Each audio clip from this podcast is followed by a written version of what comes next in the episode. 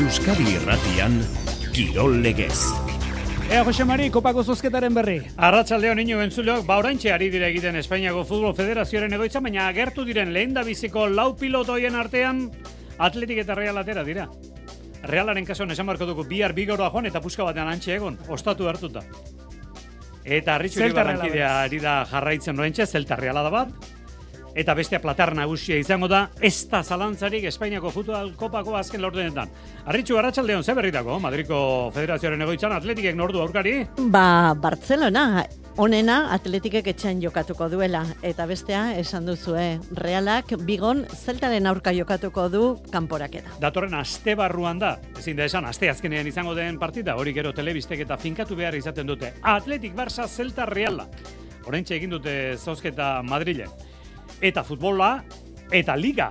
Gaur Euskal Herrian Alabez eta Kadiz eta aukera oso polita ikusten dugu Alabeze Kadizi estena sartzeko kito. Jaitxierako eremua zortzi puntura urrunduko luke Alabezek gaur irabazi ezkero. Gainera Europako saskibaloia du izketa gai, Gernikak ez du playoffa gainditu, urrengo kanporaketatik kanpo da, Euroligan berriz, Baskoniak Belgraden lorturiko garaipenari esker, zeigarren harrapatu du, eta bi garaipeneko tartea lortu du amaikagarren zelkatuarekiko, eta hain justu amaikagarren hori, Valentzia izango du, partida erabakigarria izango da datorren astean aurkari. Gaur errukbiare badaukagu Euskal Herrian, gaueko bederazietan gainera, miarritze izango da Balentzeren kontra. Binakako pilota txabelketan, bihar izango du segida amargarren jardunaldiak atzo mungian elordi eta arrezusta nagusi, hogeita bi eta amasei, peio etxeberria arrezustaren kontra, peio etxeberria zabaletaren kontra, barka. Bihar iruinean eta durangon, hemen Euskadi Irratian gaur zozketa egingo dugu. Durangon jokatuko den partida, badakizue, laso eta aranguren, peña eta albizu. Lau hauetatik, zeintzuk ez dira, partida galdu eta ordezkatu beharrean gertatu txapelketa honetan. Lau hauetatik zeine jokatu dituzte partida denak. Gainera, buruz burukoetan, bi arrasparnen bi kanporaketa John St. Paul eneko maiz eta inarugarte Pierre Etxeberri. Horko eta datorren asteleneko beste bi partidetako irabazleak urrengo fasean izango dira lau honenekin batera, Sánchez Hospital Dukasu eta Larralderekin batera. Irurogeita bat urterekin normalean jendea erretiro hartzeko desiatzen egoten da, batzuk lehenago ere bai, ba batzuk gidatzen eta ralliak irabazten. Carlos Sainz, rally gidariak handia egin du, irurogeita bat urterekin, laugarren Dakarra irabazi du eta lau kotxe desberdinekin ditu gainera. Azken hau Audirekin eskuratu du. Motoetan, Ricky Brabek estatu batuarrak, Honda motorrarekin eskuratu du arradia. Ongi etorri entzuleo garratxaldeon ordu biako geita bos minutu gutxi dira, Ritxu Iriba lankideari da zozketa jarraitzen, AC platera izango duten datorren astean, ez dakigu eguna zehazki, samamesen. Eta reala bitxia da, bihar bigon partida. Arritxu, eta gaur egon, egaldi txarterretan joan eta etorri egunean bertan egiten dute, baina berriz ere, bigora jo beharko du, aste barruan kopakoa jokatzera. Bai, eta horixe da eman duena zozketak lehenengo bola, atera den lehenengoa atletikena izan da. Horrek esan nahi du etxean jokatuko duela eta bigarren bola Bartzelona horixe aurkaria. Eta ondoren, Zelta atera da eta laugarren bolatxoa reala. Beraz, atletik Bartzelona final laurdenetan, Zelta reala ere bai, eta beste bi kanporaketak, Mallorca Girona eta Atletico Madrid Sevilla. Horre horixe, oraintxe bukatu berri da zozketa eta horixe da zozketak eman duena. Edaki, gogora ditzagun, bisi-bisi, lau partido horiek atera diren azken biak eh, gogoratu gabe ginen, Gironaren eh, interesgarria da, Ritxo? Ba, Atletik Barcelona, Celta Reala, Mallorca Girona eta Atletico Madrid Sevilla. Bueno, zehaztuko dugu egutegia, noiz izango den partida bakoitza, ze ordutan eta hori guztia. Baina orain Espainiako ligari begira jarri behar dugu, hogeita bat garren jardunaldia, gaur gaueko bederatzitan, eh, giro egingo du gaur, mendiz horrotzan. Alabez, Kadiz, Ariz Gailastegi, Arratxaldeon. Arratxaldeon, Jose Mari. Bueno, hortxe dago, garbi esan da, aurkari bat kolpatuta usteko aukera haundia, eta jaitxerako eremutik, ba, pentsa, zortzi puntura urrutiratzeko aukera dauka alabezek, Aritz? Ez da finala, ez da erabakigarria, baina mugarri izan daiteke Jose Mari eta partidaren eh, garrantzia ikusita Luis García Plaza bera ere euskeraz zaleak berotuz. Bihar egun handia da mendizorrotzan, denok batera hiru puntuen bila.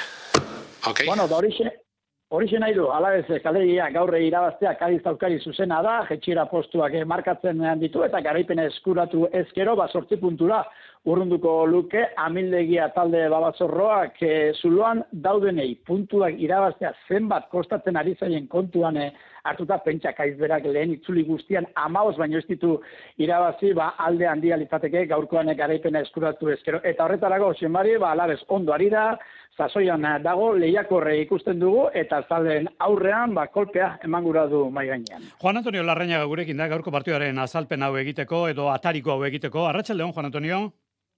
Bai, gaixo arratsaldeon. E, bakoitzari e, egiten duena onartuta noski eta inor gutxietsi gabe. Beti esaten da talde bate mailari eutsi nahi dionean e, hiru okerrago egongo aldira edo selkapenean bilatuko aldira. Mm. Almeriari buruz nik ondorio hori atera nuen zuen zunda, eta esan daiteke hiru artean kadiz ere egon daitekela ez da, Juan Antonio? Ba, egon daiteke ez. Gainera, nik uste dut arazo hundietan sartuta dagoela, lenguan partida bukatu eta bitu nola bukatu zuten, jendearen aurrean han gelditu ziren, pa, pixka bat, jendearen iritzia jakiteko eta iritzia etzen ona bat ez ere, ez. Nik uste dut, kadiz izango dela hor behian borrokatuko duena. Gerratzen dena da, kadiz ek, urte asko da, urte batzu da, hor jokatzen da, badaki hor jokatzea zer den, eta esperientzi hori badauka, eta talde gainera esperientzia askoko jokaleria ditu, eta askotan ematen du da on talde bat, poliki-poliki piztu liteke. E, alabezek ez dio arnasarik eman behar kaizi, ez, da nik usten dut, hori izango litagelako zarik garrantzituna gaur, ez? Alabez, seguru asko, e, gaur aurkaririk gaundiena, alabez bere izan daitekela, bere buruan entzat. Esan bai, duzu, ez da? Bai, bai niretzako bai, niretzako bai. Azpaldi honetan partidonak egiten ari da, sensazionak inbukatzen ari da, partida kostatzen zeizki irabaztea, baina ezin duena egin gaur, esan, bo, kadiz dator, hor behian dago, gaizki dago gainera, eta iaia, hasi baino leheno irabazit daukagu. eta, markatu, hortik jotze bali madu, ez du aterako partidua. Partidua atera behar du, benetako partidu bat egin, sensazio, dauzkan sensazioak zelaian asaldu, eta erasoko jokoan e, eraginkorra izan, ez da nik uste hortik jo behar duela. Bizka pentsatze bali dena inda dagoela, galtzeko partida izango du. Baina iritsi zait eh, entrenatzaileak eh, ikusi dut ari ez batzuk esan ez, benetan partido garrantzitsua dela, jendea motivatuta azaldu behar dela, eta gaur dela benetako final hoietako bat aritzik esan duen bezala. Ez du ira ez ezerre, baino sekulako zuloa mantentzen du eta nik uste hori dalako sari garrantzitsena momentu honetan nola bueno, Eta guk beti e, beste arlor batera joan da, hemen gogoti txalotzen dugu euskaraz egiteko alegin egiten duten guztiak eta Luis García Plazarekin lotxatuta gelditu ginen egia da ala Real Madrid partidan Madrid gola sartu zuenean izan zuen jokabidearekin. Lemazaina burua galduta ikustea lotxagarri izan zen guztiz. Baina bueno, kasu honetan behintzat mm. atzu egindako alegin hori txalotu behar dugu biziki Luis García Plazari. Bueno, e, zer dauka armategi osoa prest gaurko partidarako? Bueno, Afrika joa, kopa joan zirenak kenduta, aritz? Hori da, e, Afrika kopan daudenak izelar, baina hau luzerako da, eta ja, bueno, ba, galdutzat ematen dute babazorrek ba, demoldia amaitu bitartean, eta aztean zer kilikolo ibili direnak, no, osatu dira, Abde eta Carlos e, Vicente gaur, ba, hasiera batean e, kopan jokatu zutenek e, atxen hartuko dute, eta oikoek jokatuko dute, eta ez harritu, ba, zebian e, garaipen handi eskuratu zuen, e, amaikako errepikatzen baldin badu, Luise García Plazak zaranta bakarra daukagu, Euskarrian benabidez edo blanko zein zelairatuko duen, baina gainerako amarra guzti dute nahiko argi dituela entrenatzailea berak ere. Ziberak zainduko du atea, Gorosabel, Tenaglia, Marin eta Javi López ikusiko ditugu atzeko lerroan, Gebararekin batera blanko edo benabidez eta aurrera begira, Rioja eta Carlos Vicente egaletatik, guridik egingo ditu lotura lanak eta Kike García izango da erreferentzia nagusia. Bueno, gau hotza gaur gazteizen, ea, jokalari berotzen duten. Eh, ondo jantzi, eskarrik asko, aritz, Juan Antonio, gero arte. Gero arte, arratxaldo. Ordu biak emeretzi minutu gutxi, saskibolia, gero txego etorriko gara berriz ere futbolera, badagizue kopako notizia zein den. Atletik Barça, kopako kanporak eta Zelta Reala, datorren astean izango da hori. Baina Europako lehiaketetan bidean gelditu zaigun taldeari aipamena, lointe garnikari. Baskonia lorturiko garaipen ikusgarriari ere bai, Belgraden. Eta Astebarruko jardunaldi osatzeko gaur Gipuzkoa basketek izango duen partida, Xabier Murua. Amaitu da, lointe Gernika Bizkaiaren txango Europan, talde bizketarrak ez du bak eta gainditu izan. London Laio sobea izan da bi partiduak joaneko amalosten eta itzulikoa Londresen nagusitasunez irabazita. Malosten, zazpi puntoko aldeaz galdu zuen Lucas Fernandezen taldeak eta atzo London Lionsen etxean hogeita sortzi puntoko aldeaz. Hau esan dio beraz, Eurocup lehiaketari gernikak. Europan biziri jarraitzen duena, Baskonia da, gora berak, gora bera, talde labarrak lehiatzen, aurpegia ematen jarraitzen du Euroligako taldeen artean. Talde labarrak bigarren garipena jarraian eskuretu du Serbian puntu bateko aldeaz, larogeita marre eta larogeita maika Baskonia nagusi izar gorriaren aurka. Galtzen hasiarren Duske Bonovitzen taldeak okerrak zuzendu eta Euroligako amabigarren garaipena eskuretu du. Erabakigarri izan da, irugarren laurdenean emandako erakustaldia amase puntoko aldea zirabazita. Marko Escobarren eskumotor beroak, hogeita mai puntu, eta Txima Monekeren lehiakortasunak eman diote bizipoza taldera barari. Partidu irabazita, Baskonia selkapeneko zazpigar da orain play-in postuetan. Eta aurrezko Lebligan, Gipuzkoa basketek irabazteko moduko neurketa izango du gaur jetxerako ere den Cáceres talderen kantxan. Talde Gipuzkoarrak ilusia ondirekin, ekingo dio bigarren itzulieri lehenengoan maila ona emanda, zelkapen hausiko irugarren postuan da. Jose Luis Zubizarreta, Xubi, klubeko kirol zuzendaria. Ez dut ikusi inor, gu talde hobeagoa. Bai agian jokalari, teorian jokalari hobeak dituen taldeak, baino ez dut ikusi ekipo hobeagorik, eta horrek ilusio handia ematen ditez ilusio handia beraz e, klubean. Gaueko bederatzietan, hasiko da, gaurko norketa, kazeresan. Gaueko bederatzietan, hasiko den beste partida, torrentxe ipatuko dugu miarritzena, baina horren aurretik, eh, Carlos Sainz autogidari Espainiarrak handia eginduela esan dugu, irurogeita bi urte beteko ditu aurki, eta Dakar laugarren aldiz irabazitu Saudi Arabiako basamortuan bere Audia iritsi da lehenengo postuan. Bigarren Toyotako Gilon Demebio selkatu da eta irugarren Prodaibeko Sebastian Loeb. Zaintzek lau Dakar eta laura kotxe desberdinekin motoetan estatu batu batek bere bigarren garepena du Ricky Brabekek onda motorrean iritsi da elmugara.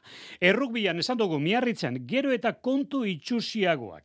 Bigarren mailan jaitsierako postuan segitzen du, kalean gero eta indarra handiago zentzuten dira taldearen bideragarritasuna, edota taldeak miarritzetik donostiara leku aldatzeaz izan lezaken asmoari buruzko esamesak, kontu ilunak, Eta tartean, agileran partida gaur Balenzeren kontra olatzi duat, eh? Bai, et, eta hau hilala bizikoa. Ez zazpi partida segidan galdu, ditu miarritzak, nik uste gogozari naiz bena.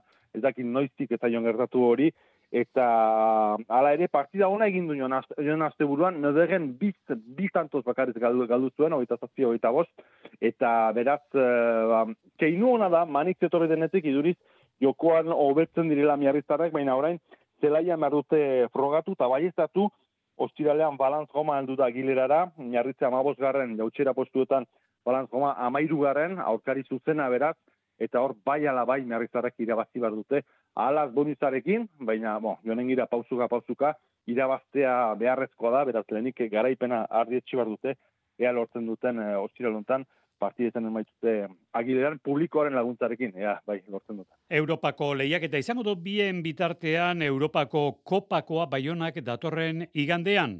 Binakako pilota txapelketan, elordi eta rezusta, bosgarren puntuaren jabe dira, amargarren jardunaldiko lehen partida atzo jokatu zen. Peio Etxeberria zabaletaren kontra mungian, Jonander dela, Elordi rezusta bikoteak balio handiko puntua eskuratu du mungian. Bikote hori galen du da, bibitako amargarren jardunaldia abiatu duen partidan, Peio Etxeberriaren eta Zabaletaren aurka, hogeita bi eta amasei irabazita. Bikote indartsu bat aspiratu dute eta nola egin gainera lehen tantotik aurre hartu eta aurretik aritu dira partida osoan zehar. Une oro abantaila izan dute garailek, lau eta huts, amabi eta bederatzi, emezortzi eta malau eta hogeita bi eta amasei. Aitorre lordi izan da, tantuak amaitzen honena, sortzi egin ditu jokoan eta bat sakez partida ona jokatuta gustura aurrelari bizkaitarra. Bigendu nolako puntu importante batez eta batez berako partidu, bete-beteko partidu bat, bainatek eta nik. Egi esan, ba, bueno, ibiliga aste batzutan zentazio oso honekin, puntu falta, ateratzie, gero urrengo, ba, bueno, e, zentazio oso kaskarrekin, eta, bueno, esaten naban hastien zierre bai elgarrezketetan, ba, txapelketan bete-betin sartzeko, eta aukerak eukitzeko, playoffetara sartzeko, ba, ba bueno, olako pareja sendo bati irabaztie komeni jakule. Aldiz, Etxeberri eta Zabaleta esku geratu dira. Ezin nahi bezala aritu mungiako pilotalekuan. Akatzek eragin nabarmena izan dute amaierako emaitzan Peio Etxeberriaren esanetan. Hola oso, oso zaila da irabaztea partidak eta eta gainera, bueno, beraieri merituak endu gabe ustut partidu hona egin dutela, baina bueno, guk ere akats batzuk egin ditugu.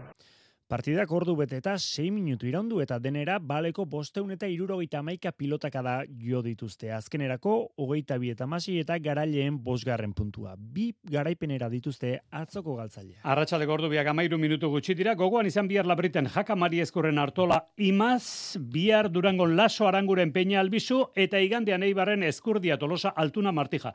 Bizarrera hementxe, durangon bihar eskurdin partida ikusteko laso aranguren peña albizu. Eta ostiralero kolegean hementxe dugu, bere sukaldego lanetik atera Horra, eta... Horra, olentzero etorri da. Etorri da, Joseina Etxeberria saria besapean duela, gorka urbizuren kantarekin ibiliko gaiz, Eh, aste osoan zehar edo... Bai, bueno, hori beste, bai. gorka urbizu, eh, Monsieur Le Crep, asko dauzkagu, eh? gaur Green Day ere bai. Monsieur Leclerc, hori... Le- Monsieur Leclerc. Bikaina, sortzi minutuko rap. Hori. Ikusgarri hori. Arakamaren eskutik. Arakama. Bi lagunek eh, izango dute aukera bihar pilota partida ikusteko Durangoko eskurdin.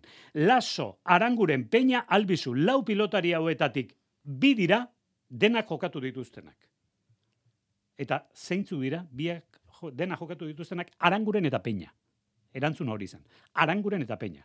Lasok eta Albizuk galdu dute partidaren batean kantxan izateko aukera. Batetik, berrogeita emezortzia arteko Wow. zenbaki bat aterako du Josina Etxeberriak. Hogeita zortzi. Hogeita zortzi zenbakia. Atera duen zenbaki horri, ea izena bizena jartzen dizkiogun, ba iraitz korta. Iraitz Zorionak. korta, bueno. Iraitz kortak eh, lortu ditu, bizarren horiek bihar durangoko jaialdirako. Saiona, espero diagu. Igualmente. Ire eskutik arratsaldeko iruretan, gero arte. Eskarrik asko.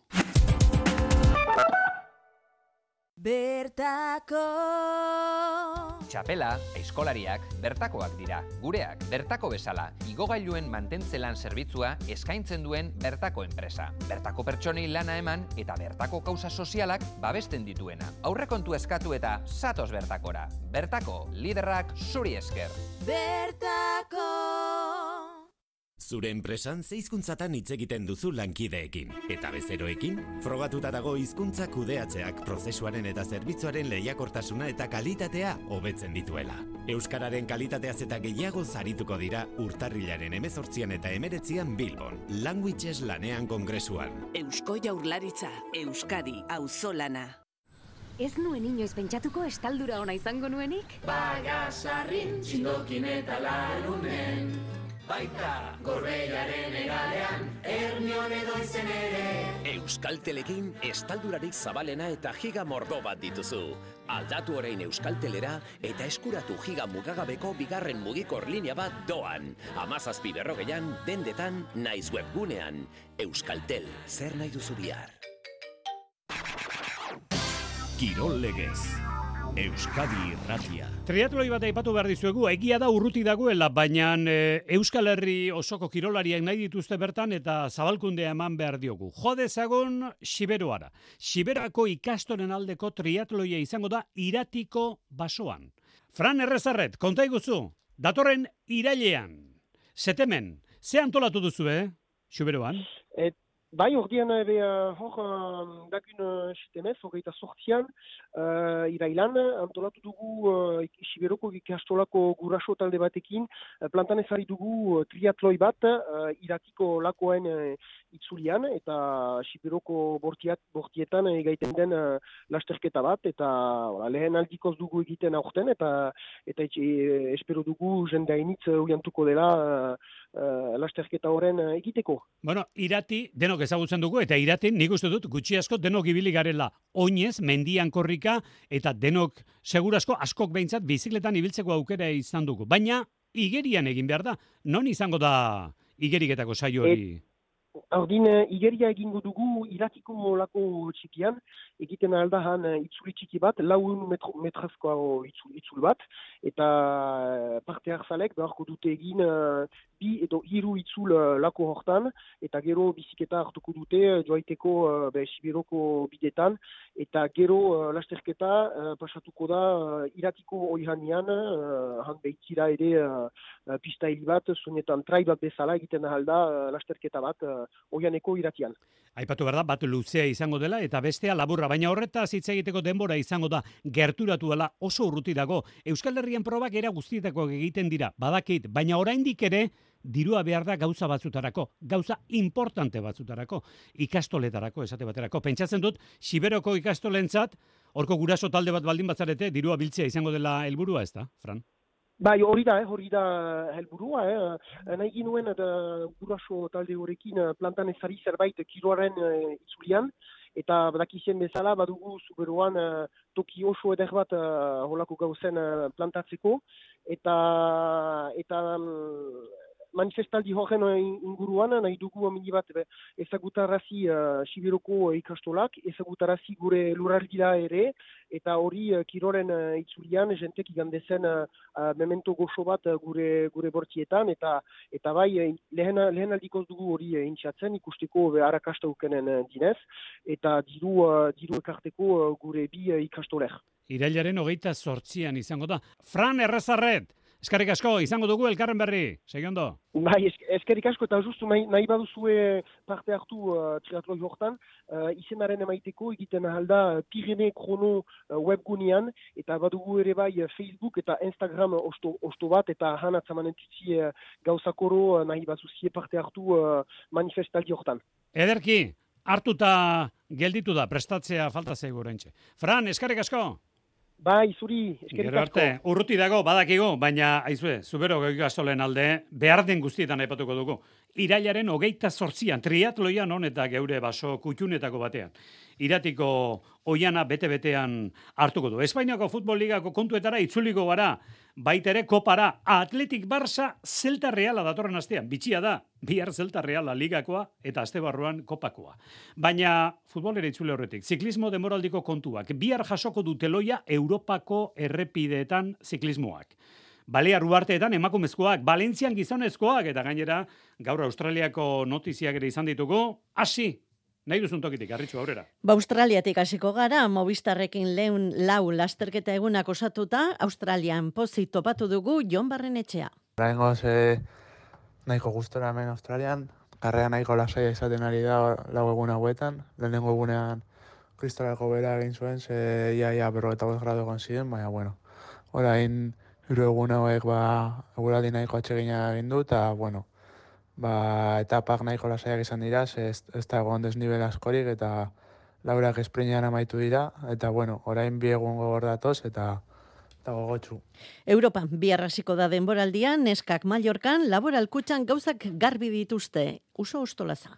Hane Sante Estebanekin e, jungo gea, ez, aleita postu oberena bilatzea, eta, bueno, ba, ilusioken gauden, egi ilusio berezi egiteite bai, hane taldean egotia noski, eta, bueno, gogotxu azteko e, gogoak Valentziako klasikak estreinatuko du mutilen denboraldia profesionaletan lehen lasterketa eta mailota erakusteko gogoaz Euskaltel Euskadiko Niko Alustiza. ez ere ilusioa eta gogoa, eta ba hori, ba ber nola, nola aurkitzen naizen, kategori berrin, a ber ze nola da mundu hori, eta okin, a ber, eta ber, daukeun iesaldi baten edo sartzeko aukera hori.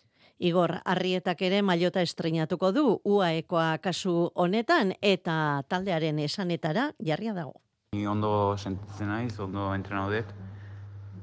Eta, bueno, egin nahi dutena, ba, ba taldean, ba, bueno, alde, aldetena ba, lagundu ez, azkenean ba, talde oso ondia da, eta ba, esaten didaten gauzetarako ba, egon, edo, e, ba, hori.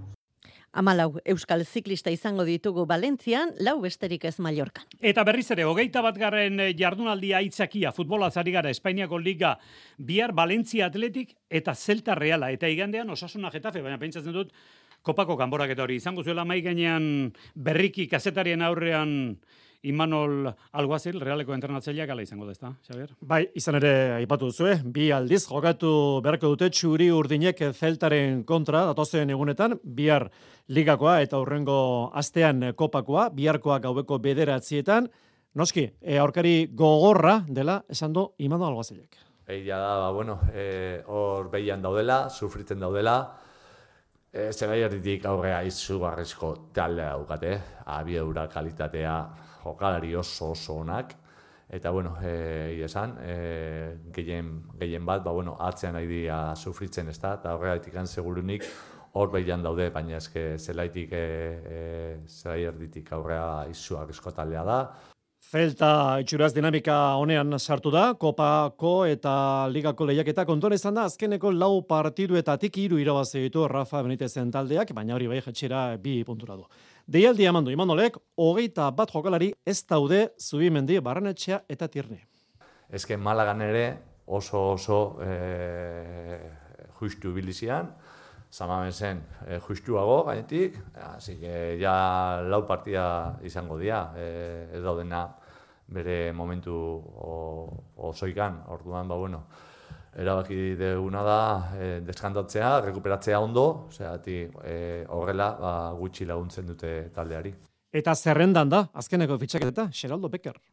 Nahiko zentzu duna da, esperintzile baduka, behakin e, zeri jo itzengo dut, egia da esan didetela launtzeko daula, eta bueno, horrek zerbait nahi du esan, baina bueno, e, ondorioak ikusi berdia eta bueno, arriskuak ere justuak hartu zeati, bueno, ezin deguna da ba, partio hau jokatzea gaitik, ba, bueno, e, urrungoko hilabeteako galdu. Ikusteko jokatuko te duen, baina esan dagoa, Becker bintzat, e, ze deialdian da, jokalari zerrendan da. Bihar bederatzietan Zelta Reala, seiterdietan Valentzia Atletik, igandean ordu bietan osasuna jetafe. Bere alagoaz ez ordea, errikiroletako agendari begiratu bat, eman gabe joan dela, hoz? Itzordu handia igande ziraetan, Santa Ines jaien barruan urteroko herrikiro lekitaldi egingo dute zestoako auzorretan. Batetik urrezko eizkoraren binakako txapelketaren jardunaldia jokatuko dute. Espeleta eta baso zabal Gabirondoren eta Xavier Zalduaren aurka. Orotara, amarnen borre moztuko dituzte seilan ezberdinetan banatuta. Eta datu bitxia, zaldu aita semeak hariko dira jaialdi berean, izan ere, John Semeak gazte mailako txapelketan hartuko du parte. Igoen pikabia lagun, kimetz altzola eta kimetz oinederra etxola izango dituzte kontrario. Arri jasotzari daukionez noski, iraetako errotarriaren txapelketa egingo dute. Eun eta zazpi kilo pasako bolarekin hariko dira batetik, Gari Garmendi eta Xabatola izola, eta bestetik, baina teleria eta inar urruzuno. Egur esporten txapelketari segide emanaz, harriarekin lierni osa eta maili gesalaga plazaratuko dira, arratsaldeko boster dietan abiatuko duten jaialdi horretan. Bestalde, sokatiran Euskal Herriko gomagaineko txapelketaren eh, barnean bi final jokatuko dituzte asteburuan. Larun batean bostetan hasita, Gernikan jokatuko dute gizonezkoen 600 kiloetako finala eta biharamunean, bosteun eta laurogei kiloen tiraldi mistoak egingo dituzte. Bi maila horietan orain arteko nagusitasunari eutxiz, beti gazte da irabazteko favorito. Ziklokrosa ipatu nahiko genuke baita ere, mundu kokopako azkeneko proba, benidorren Espainian jokatuko baita datorren igandean, eta hause izango da onenak elkarren kontrako leian ikusteko azkeneko aukera. Pitcock, Banaert, eta temporaldian jokaturiko amar probak irabazi dituen Adri Matthew Van Der Poel. Adri aita baitzuen. Ordu bia puntu puntuan, itzuliko gara, sortzea hoe gutxi aldera eta bederatzeetan, mendiz horrotzatik alabeskadiz. Gero arte.